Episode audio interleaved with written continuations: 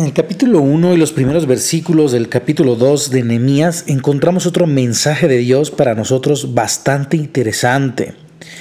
Y es que cuando Nehemías escuchó la situación actual de los muros de Jerusalén, él no solamente imaginó o vio en su mente y su corazón cómo estaban destruidos o cómo era catastrófica la situación, sino él pudo ver lo que debería ser. Él pudo ver en su mente y en su corazón cómo podía llegar a ser según un plano divino él no solamente se quedó con el entendimiento y la comprensión de la necesidad, sino que él logró visualizar a dónde debería llegar esa situación, cómo es que debería cambiar y cómo podría llegar a ser. Eh, Nemías nos enseña que él tenía incluso un cuadro muy detallado de lo que se requería para mejorar la visión actual o la imagen actual, mejor dicho. Este mensaje de Dios para nosotros se llama o lo vamos a nombrar el día de hoy visión para avanzar.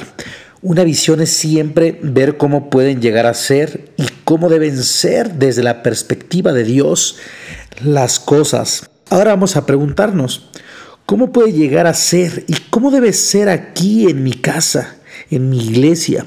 ¿Cuál es la visión de Dios para mí, para mi familia, para mi matrimonio, para mi iglesia, para mi ciudad?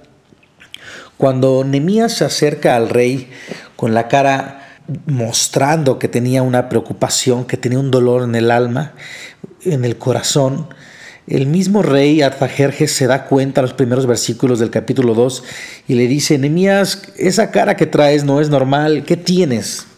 ¿Qué te acongoja? ¿Qué te preocupa? Eso es del alma. Dime, dime qué tienes, porque no estás enfermo. Dime, ¿cuál es tu petición? ¿Qué quieres pedirle al rey?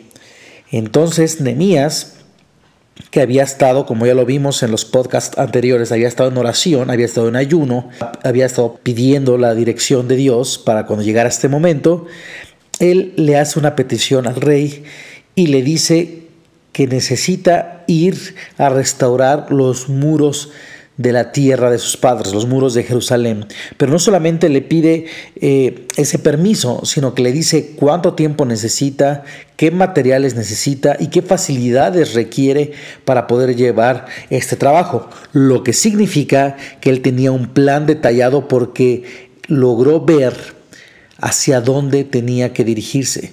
Por eso este mensaje se llama visión para avanzar, porque no solamente tampoco es visión, visión también se queda limitado al mensaje de Dios para nuestras vidas en este capítulo, porque tú puedes ver cómo te gustaría, cómo debería, cómo sería lo ideal en, tal aspecto de tu vida, como tu trabajo, tu negocio, tu familia, tu matrimonio, tus relaciones, tus hijos, una visión, un, sueño de cómo, cómo te gustaría.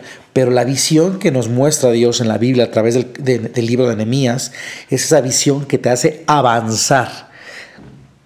Te muestra esos pasos, esos procesos por los cuales deberías tú pasar, en los cuales deberías tú esforzarte, en lo que tú deberías trabajar para llegar a cumplir esa visión, para que el propósito de Dios en esa situación se vea reflejado, se vea convertido en una realidad. Y por supuesto, por supuesto, está el compromiso de pagar el precio. Porque una vez que tienes una visión para avanzar y entiendes lo que tienes que hacer y pasar para llegar a cumplir esa visión, tendrías que decidir si estás dispuesto a pagar el precio, a tomar el toro por los cuernos, como se dice, a trabajar duro para que se logre eso. La visión que nosotros tenemos o que deberíamos tener se encuentra en Mateo 6, versículo 10. Venga tu reino, hágase tu voluntad en la tierra como en el cielo, que el reino de Dios sea establecido en nuestras vidas. Es lo que pedimos en las vidas de los que están a nuestro alrededor y en nuestra ciudad y país. Nuestra meta es que el amor y reino de Dios sea establecido en los corazones de toda la gente. Tenemos esta visión esta visión para avanzar.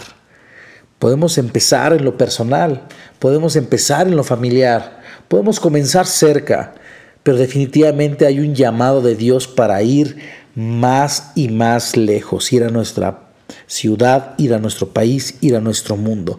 ¿Cómo debería ser? ¿Cómo sería una familia donde el reino de Dios es establecido? ¿Cómo sería un matrimonio que está bajo la voluntad y dirección de Dios? Visualizarlo, pero no para soñar, incluso no nada más para orar por ese matrimonio o por esa situación, sino para avanzar hacia ese lugar. Lo que quiere decir que no estamos ahí, reconocemos que necesitamos eh, hacer un cambio rotundo, pero cuando ves solamente el sueño, solamente la visión de cómo debería ser tu familia, cómo debería ser tu iglesia, cómo debería ser tu ciudad, te quedas limitado porque cae la frustración de que no es la realidad. Sin embargo, cuando la visión te lleva a avanzar para que en un tiempo determinado ya no estés donde estás ahorita, sino estés donde esa visión divina te muestra, esa visión es de Dios. Esa es la visión correcta, esa es la visión para avanzar. Vamos a hacer unas pequeñas preguntas que nos harán meditar esta semana. Tomémonos un tiempo estos próximos días para discutirlos con la gente que queremos, con nuestros grupos familiares, en nuestra iglesia, con nuestros seres queridos y respondamos con toda honestidad y con un enfoque hacia la visión. Número uno, ¿cómo lograremos la visión que Dios tiene para nosotros, para nuestra iglesia? Número dos, ¿cómo ves a tu familia desde la perspectiva de Dios? ¿Cómo podría llegar a ser? ¿Cómo debería ser? Número tres, ¿cómo ves esta generación? ¿Qué tiene que pasar para que se pueda rescatar? Número cuatro, con cada visión hay un precio que pagar. ¿Cuál creen que sea el precio que nosotros tendremos que pagar para ver la visión de Dios realizado? Y número cinco, ¿estás dispuesto a pagar el precio? Tomémonos un tiempo esta semana para meditar en estas preguntas y también para cerrar nuestros ojos físicos un momento, un tiempo y pedirle a Dios que abra nuestros ojos espirituales y nos muestre la visión.